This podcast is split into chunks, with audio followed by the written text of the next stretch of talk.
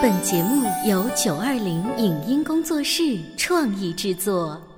潮爸辣妈节目版权归合肥市广播电视台所有，任何未经允许的传播行为均属违规。欢迎与九二零影音工作室沟通合作事宜，电话零五五幺六三五零九三五六。你有你的钻石金龟婿策略，我有我的全家海岛游计划。你扛着单反泡妞马不停蹄，我为孩子捕捉成长的美妙瞬间。你忽略我的魅力，我会证明这是谁的时代。你否定我的生活态度，我决定我的人生蓝图。帅哥俊男靠边站，有了宝宝的潮爸魅力更爆发。窈窕美女靠边站，有了宝宝的辣妈魅力更火辣。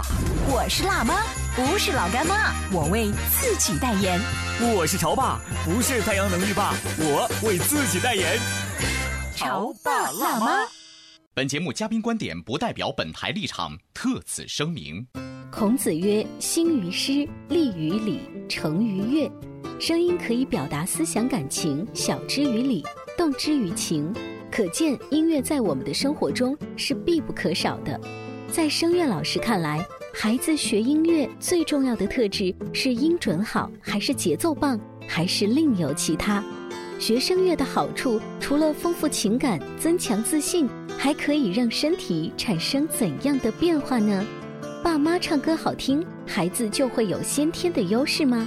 欢迎收听八零后时尚育儿广播脱口秀《潮爸辣妈》，本期话题：儿童声乐学的是什么？欢迎收听八零后时尚育儿广播脱口秀《潮爸辣妈》，各位好，我是灵儿。今天直播间呢，为大家请来了我的好朋友，童话亮晶晶的圆圆姐姐，欢迎大家好，我是圆圆。圆圆姐姐每一次在我们的办公大楼里，她自己的人还没有出现，但是她的声音会先出现。嗯，并不是她说的童话故事，而是她喜欢唱着不同风格的流行歌曲，就是走进我们的办公楼。对，除了是流行歌曲之外呢，我还很喜欢唱儿歌。嗯，偶尔。而兴致上来的话呢，我还很喜欢唱戏。其实有的时候人有一种习惯，就比如说你在开车的时候，当你停下车的那一瞬间，广播里的那首歌，有可能就会成为你这一整天你脑海当中不停会去循环的一首歌。所以你对于音乐方面特别有发言权。是我在很小很小的时候就发现自己很喜欢唱歌。嗯，其实我也曾经啊去专门拜过老师。可是呢，这是有故事的，我们待会儿再来说。好，那今天请圆圆姐姐不仅会讲故事，还会唱歌的嘉宾做客直播间呢，一定要给她找一位棋逢对手的更厉害的嘉宾老师。对，有请刘潘潘声乐教室的刘潘潘老师，欢迎刘老师。大家好，我是声乐教师刘潘潘，非常高兴呢，能够通过这样的一个平台和大家交流有关于少儿声乐学习的事情。刘潘潘，中国音乐家协会会员。中国教育学会音乐教育委员会会员，安徽省音乐家协会会员，安徽省青少年儿童音乐学会副秘书长，安徽省人民政府政务服务中心合唱团指挥兼艺术指导，第二十五届安徽省节能宣讲员。我以前想，声乐方面的专业老师应该是。春节联欢晚会你看过那种压轴？哎，压轴，然后身材要比较胖一些，才要比较气。但是刘潘潘老师今天来到我们直播间呢，跟广播前的各位说一下，长得很像蔡国庆当年年轻的那个风格，趴的歌手，眼睛里面都是带着那个星星的，对不对？对，我以为你说眼睛里都跳动着音符。刘老师，我想问一下，就是当你在招那些小徒弟的时候，我们知道，如果是一个舞蹈老师招。小徒弟，他是要看，嗯，这个小孩腿比较直，嗯，哎，你看爸爸妈妈的身材比例也比较好，他这个遗传也不会差，嗯啊，那我们招声乐的，这小孩的怎么呢？开口就是在你面前亮了两嗓子吗？还是怎么着？嗯，是这样，我会看观察孩子们他自身的音准、节奏，还有一些基本的音乐表现力。然后，当然还会有一些歌唱语言的表现力，比如说他的口齿是否清晰，咬字是否准确，包括他的咬字的时候啊，它的色彩感和饱满度都要进行观察。等一下哈，刚才刘老师说的几个专业的，我们作为主持人，音乐门外汉不懂。你就是作为普通的家长，我们俩都是妈妈。嗯，你刚才说了一大串专业的数字，还唱歌的还有什么色彩、色彩感，还有饱和度，什么意思呀？那都是。是这样，刚才讲到的就是声音的色彩感和饱满度。嗯，这个声音的饱满度呢，它就包含了，比如说我唱一段旋律，哎。我首先我要把这一段旋律的时长给唱够、唱足，嗯，然后唱足了以后，他的口腔打开的程度也决定了他声音的饱满度，嗯，还有声音色彩感。那声音的色彩感，它可能就是阴阳顿挫，嗯，包括声调、整个的歌唱的感觉、语气，嗯，等等。嗯，那可不可以这样理解？就是说，它的这个高度能跨多少个音？然后呢，对这首歌的这个走不走调？如果用通俗的方法来理解的话，会不会就是这方面？对，这是我们要基本观察的一些内容。哦，当然不光是要观察孩子们这些音准、节奏，还有基本的表现力的问题。就是在往您这儿考试的一些简单的面试，对，这基本上都是多大的孩子？大概答出个八九不离十啊。四到六岁的孩子都可以做到。四到六岁，其实听上去他有的时候跟音乐唱没有什么关系，可能在最基础的还反而是听。比如说你听音准、听节奏。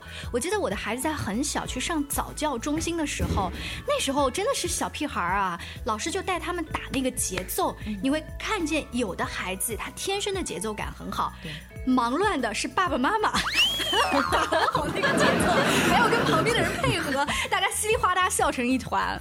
对对对，孩子们可能有的时候家长在旁边在旁听的时候，他会觉得。哎呀，你打呀，快呀！嗯，对，比如说我们老师讲的东西，可能家长在旁听的时候，我们听得很清楚，也很明白。嗯，但是孩子他在身临其境的时候，他会有一种紧张的感觉。嗯，所以就说很多在上课的时候，通过一些互动啊、游戏的形式，让孩子循环渐进的进入到这种音准啊、节奏训练。嗯，呃，我觉得还是比较有帮助的。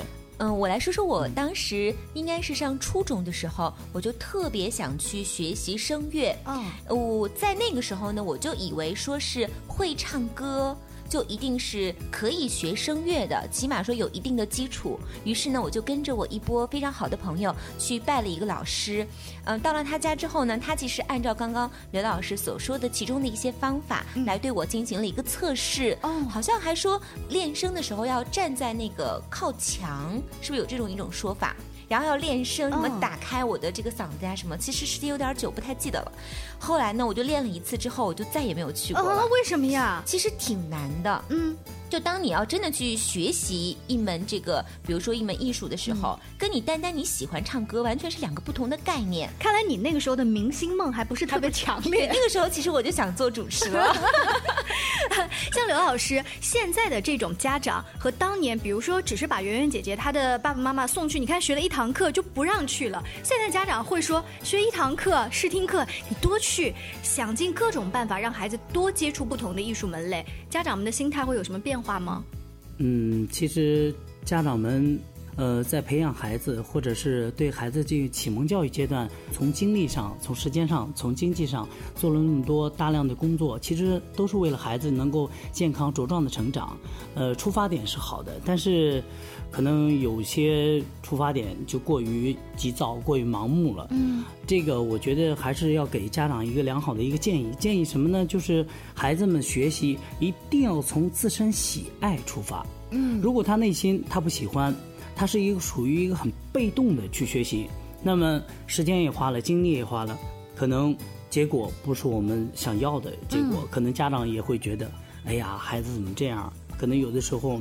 呃，在语言上，在行为上，对于孩子有一些过多的评价，可能对孩子这种身心健康啊，也会受到影响影响。呃，有的时候在我班上遇到的家长，他呢第一节课送来以后，上完课以后，他就进来以后就说：“老师，我们家孩子怎么样啊？”然后还会问了一个问题呢，就是让我比较头疼的问题。嗯，你觉得我家孩子，未来能发展成什么样？他的潜台词是他能成为歌星吗？有这个意思。有这个哈。对对对。还有呢，经常我会带学生出去参加一些专业性的比赛。嗯，呃，每一次我们比赛成绩出来以后，基本上我的学生都是金奖以上。哇，得奖专业户啊！没有没有没有，孩子们自身也很努力。然后每当成绩出来以后，会有很多家长，哎，到我这边来说，老师，我想跟你学声乐。然后我说为什么？他说你的学生那么优秀，每一次比赛都是金奖，我都记得他们了。嗯。然后我说。那我建议你好好的跟老师去学，经过一段时间的学习，你也可以拿到金奖。就是跟原来的老师先按部就班的练童子功。对，很多家长他会有一种攀比的心理，就觉得，哇，这个老师的学生金奖好多，特等奖好多，哎呀。我干脆换个老师吧。但刘老师，你也太谦虚了，说不定就是你会指导呢。对，大家都很优秀。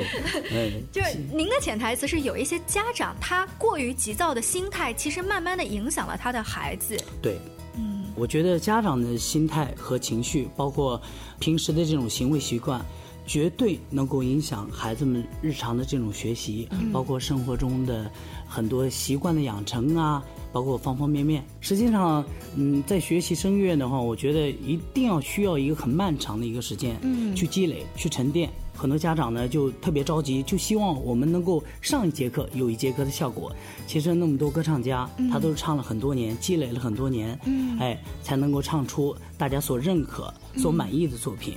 当然，拐回来再说，我们学习的过程一定不要急，不要躁，要坚持，用心的去努力，去琢磨。嗯，比如说小朋友他如果是练琴，他可能进入一个瓶颈期，就是我弹琴的这个速度，他的这个呃和弦的转换达不到，或者说画画，我的这个色彩的感觉就是突破不了这种外放的感觉。但是唱歌是我那个高音老是突破不了。还是怎么样来显示出这个孩子达到了一个瓶颈的阶段，而表现出他的这种急躁呢？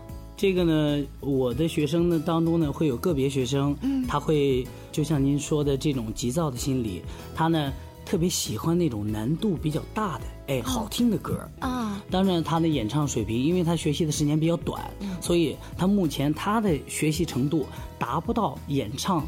高难度水平的这个层次，对程度，在刘老师看来，什么歌是高难度水平？让我们圆圆姐姐挑战一下呗。比如说《青藏高原》吧，是是算吗？或者是《天路》这种，就是大气磅礴的。这样举一个例子吧，应该说是歌手这样的一个综艺节目当中，为什么会有一些这个就是那种爆发力特别强的歌手，每每会获得很好的名次，就是因为他们在爆发的时候。会引起观众跟他们同时的一些共鸣，特别是在那种场合之下，比如说像光良，他其实唱歌也很好听，但是他是那种属于叙事型的、温温的，就适合在家里面自己的书房听，对，慢慢的去听他的歌，但并不适合在特别去考验一个歌者的歌技的时候去听。但是孩子可能他体会不到，他就想一下子拿那种大气磅礴的歌，对，呃，当遇到这种情况的时候，我会经常会和和孩子们去聊、去沟通，嗯，哎，慢慢的。通过聊天的这种形式，引导孩子把这种急躁的心情啊、情绪啊缓和下来，然后呢，一步一步来，终会有一天会过了那个阶段以后，他能够。达到那样的水平去演唱那样难度的作品。嗯，一般来说的话，呃，像莲儿刚刚所说的，比如说他有一个高音啊，其实呢他是可以完成的，只是说呢好像还没有到那个阶段。如果是这样子的话，有没有一些这个什么技巧，嗯，或者说练声的方法，能够让他在一段时间之后是有一些技巧的吧？有，但是一般我们不太愿意让孩子按照这个方式去成长下去。嗯，这个方式成长下去有一点快速成长、揠苗助长了。哦，你当你在很短的一个阶段，让这个学生他从音域上、音色上、方方面面上快速的提高。这个，尤其是在少儿声乐学习阶段，是对孩子们的这种声带发育啊，是会受影响的。对，因为孩子有的时候应该还会有变声，特别是男孩儿，所以很多爸爸妈妈呀，真的对于学声乐这块儿是急不来的，也是急不得的。嗯，学什么又是能急得来的呢？是不是？其实我们在节目当中也是介绍过众多不同的兴趣班，也是请到了各位专业的老师做客直播间。今天请到的是刘潘潘声乐教室的刘老师。我发现，在这个儿童兴趣培养方面，儿童声乐老师不是特别多，但是歌星却是特别多。那那么多孩子又想成为那些歌星，可是这样的老师又很少。所以今天我们带了各种各样的问题想来问他。广播前的各位呢，不要着急，稍微进一段广告，休息之后我们接着来跟刘盼盼老师聊。您正在收听到的是故事广播《潮爸辣妈》。潮爸辣妈播出时间：FM 九八点八，合肥故事广播，周一至周五每天十四点首播，二十一点重播。网络收听，请下载荔枝 FM、蜻蜓 FM、阿基米德、喜马拉雅、中国广播以及苹果 Podcasts，搜索“潮爸辣妈”订阅收听。微信公众号请搜索“潮爸辣妈俱乐部”，参与节目互动哦。潮爸到，辣妈到，准爸到，育儿专家请。中国内地首档八零后时尚育儿广播脱口秀，陪你一起吐槽养育熊孩子的酸甜苦辣，陪你一起追忆自己曾经的小世界。潮爸辣妈。本节目嘉宾观点不代表本台立场，特此声明。孔子曰：“兴于诗，立于礼，成于乐。”声音可以表达思想感情，晓之于理，动之于情。可见，音乐在我们的生活中是必不可少的。在声乐老师看来，孩子学音乐最重要的特质是音准好，还是节奏棒，还是另有其他？学声乐的好处，除了丰富情感、增强自信，还可以让身体产生怎样的变化呢？爸妈唱歌好听，孩子就会有先天的优势吗？欢迎收听八零后时尚育儿广播脱口秀《潮爸辣妈》，本期话题。儿童声乐学的是什么？稍微休息一下，欢迎大家继续回来。今天灵儿在直播间为大家请来了童话亮晶晶的圆圆姐姐，不仅会讲童话故事，私底下也是麦霸。谢谢大家，我是麦霸圆圆。那今天呢，请圆圆姐姐做客直播间，我们聊音乐，还有请到一位专业的老师，那就是刘潘潘声乐教室的刘潘潘老师，欢迎刘老师，再一次欢迎啊！我们在上半段的时候说到，您带着孩子们去参加比赛，包括孩子们有的时候过于急躁的话，你会跟他们像朋友一样聊天，想打入孩子的内心，跟他们做朋友，一定要掏心窝的聊天。你有跟你的学员们聊过，说他们的偶像是谁，或者是现在？都喜欢什么风格之类的话吗？都有聊。其实刚开始孩子们到我这儿来学习声乐的时候，主要还是带了很多想法来的。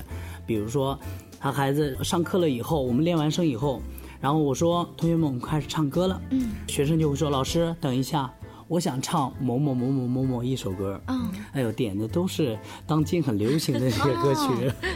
我说：“可以，没问题，但是老师有个要求。”你们必须要把老师要求的歌唱好了以后，嗯，老师允许你们唱一些很流行的歌曲，包括你们喜欢的作品。切，刘老师好土哦，会不会他们私底下这么讲？对，也肯肯定会有。但实际上，孩子们唱着我给他们安排的作品以后，他们在舞台上去艺术实践的时候，或者是比赛了以后，当他们拿到奖杯的以后，嗯，他说：“哎呀。”老师，我觉得这首歌太好听了。嗯，知道刘老师当时其实是用心良苦。哎，那我们作为门外汉就不知道了。你给他们安排的到底是一些什么歌？是为了强调儿童就得在儿童的年纪唱儿歌，强调这个理论，还是说您选的那些歌是善于比赛？就像歌手那个节目，他找了一些大气磅礴的歌，这有什么门道吗？呃，是这样，我这边的培养的学生的。主旨呢，主要是培养孩子在舞台上的这种表现的整体的体现。嗯，因为如果你单一的去上课、下课，在家练习，如果不到舞台上去艺术实践，那你你这种学习的状态就很难去进步，或者是进步很慢。所以说呢，我给孩子们选的歌呢，不光光是适合孩子们这个年龄去唱，包括有一些涉及到历史、人文，包括很积极向上的一些。包括热爱祖国等等方面的一些正能量的歌作品。那上刘老师的课特划来，嗯，就是又上了历史课，又上了政治课，又上了 综合课。没有，我们一学期呢，主要分为三个部分。嗯，呃，一个部分呢是民歌，然后通过我们学习民歌呢，会给孩子们介绍咱们。多彩的民族，然后那么多的民族，他们有多彩的民俗，还有特色方方面面。然后呢，第二个阶段呢，就会给孩子们唱一些关于历史的歌曲，比如说汉代的，呃，比如说唐朝的一些作品的歌曲，都会给孩子们去介绍。然后呢，让孩子们多多少少对这一方面啊知识啊会有一所了解。嗯。当然，在唱的作品的时候，我还会要求孩子们去多去阅读一些有关于我们歌曲的这些知识嗯书本。这样呢，我觉得通过学习声乐呢，还可以扩大孩子们对文学知识的方面的信息。我觉得这样也对孩子这种成长也是很有帮助的。而且理解了这个歌曲背后的故事，可能更加帮助他们在舞台上表现。对，对于他们的演唱会有一个很大的帮助和提升。最后一方面呢。就是留给孩子们，让孩子们自选歌曲。对，等我们完成了两部分以后，让孩子们自己选他们想要唱的歌曲。嗯，那个时候基本上他们就不选了。反而反而为什么不选了呢？就是他觉得你前两波的歌已经太好太好听了，然后他们会不会这一个学期上完前两波的歌曲之后，他从此爱上了一些中高音啊、中低音的那种演唱家作为自己的偶像，而不是以前的流行歌手作为偶像？不不不，现在的孩子们特别崇拜自己。哦，经常会觉得老师，你觉得我帅不帅？老师，你觉得我唱的棒不棒？老师，你觉得哎，我那次参加比赛，我发挥的怎么样？嗯，我觉得自己表现特别棒。哦，其实这种孩子也很好，因为他们自己本身啊就很有自信，这样的话才能够在舞台上啊让他们变得更加的自信。是，呃，其实我到现在啊有一个特别想问刘老师的一个问题，就是有很多的孩子啊，他们真的很喜欢唱歌，然后呢，他们也会去找一些呃声乐老师去进行学习。那为什么这些家长也会纷纷的给他们去选择这个声乐的课程？肯定是说。对于他们是有一定好处的。那学声乐到底是有一些什么样的好处呢？嗯，学声乐的好处很多啊。呃，比如说通过演唱歌曲可以丰富他们的情感，嗯，包括开拓他们这种视野，增强自信心。当然也可以增强孩子们这种语言表达能力。细化的说呢，就是语言咬字的能力，包括阅读量和阅读理解能力，也可以培养孩子们这方面的。呃，能力包括提升我们综合的艺术素养，还有我们艺术鉴赏能力，也可以提升孩子们这种艺术鉴赏能力。当然，对身体也会有很好处。这个对身体有什么好处呀？肺活量。对呀。哦，锻炼肺活量，对我们的呼吸道和肺部啊，有些功能还是很有帮助的。哦，因为我记得特别深刻，是我当时去上的那一堂课嘛。嗯。因为只上了一节课，所以呢，我印象很深刻。就老师当时让我就是还有什么啊啊啊，就是那种发音，真的是锻炼肺活量。一节课下来，我真的觉得自己还挺累的。嗯。然后我回去之后就跟我妈妈说了，我去上课。但你刚刚说错了一点，是其实我去报了这个声乐课，并不是我家里人让我去报的，而是我自己。跟着我的小伙伴儿，嗯，我偷偷先去了。哦，回来之后呢，我就跟我妈说了一下，我今天去哪个老师那儿去学习。我妈妈就给我泼了一盆冷水，就说你肯定不行，嗯，因为妈妈的嗓子就不行，所以你肯定是唱不出来的。你断了这个念头吧。对，圆圆姐姐说的这一条啊，就是遗传，真的是有在唱歌这方面的这种基因的讲法吗？有，嗯，你看现在很多歌唱家的孩子，嗯。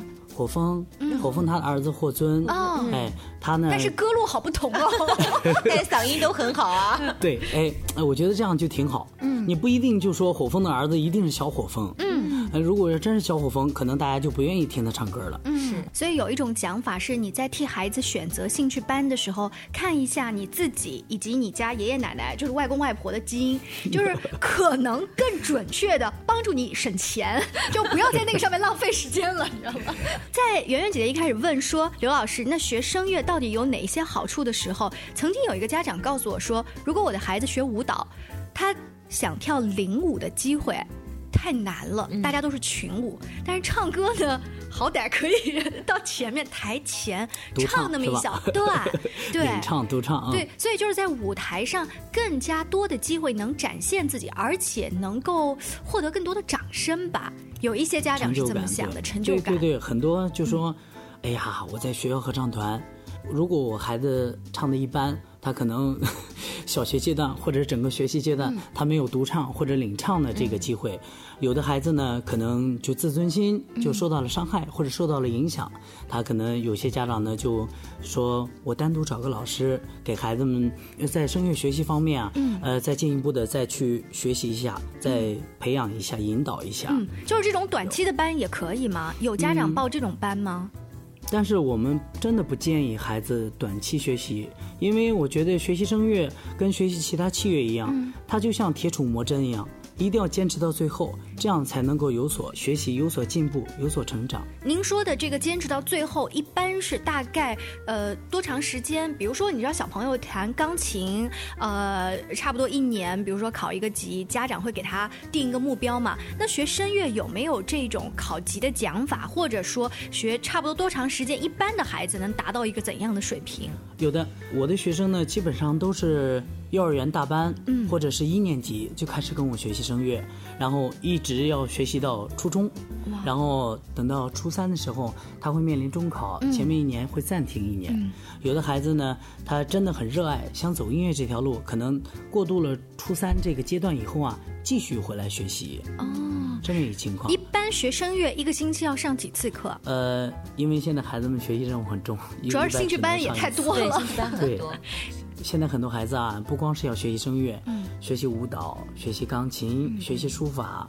还有奥数、作文、英语，很多，对对对，太多了。这这些是我们能够说出来的，还有很多的兴趣班啊，都有可能是我们就是也是刚刚接触到的一个兴趣班，但是就会有很多人去学。比如说我们前段时间接触到的情商教育，对对，也会有孩子去报名。虽然对孩子都特别好，但是真的得花时间呢，是。不是？对，大概一个礼拜呢，只能上一次课，根据孩子们的情况。一般的孩子呢，学业安排的很重，包括校外的学习也任务也很重，所以我正常的春秋呃学期的时候啊，呃一个礼拜安排一次课是比较合理的。嗯，到了呃寒暑假假期的时候呢，可以根据孩子们日常的安排情况，一个礼拜两次课。也是比较合理的。刘老师，现在会不会有一些家长啊？因为呢，就是孩子的这个高考，然后会觉得学声乐呢是一个快捷通道。比如说当时我们学播音主持，因为我们那个时候呀是不用考数学的。嗯，现在的话避开了你的软肋，避开我的弱点。会不会有一些家长就直接跟您会有这样的一个说法呢？经常会有一些高一学生或者高二学生的家长打来电话就说：“刘老师，我是呃一个高中学生的家长，因为我家孩子成绩文化课成。”绩不太好，想让孩子走音乐这条路。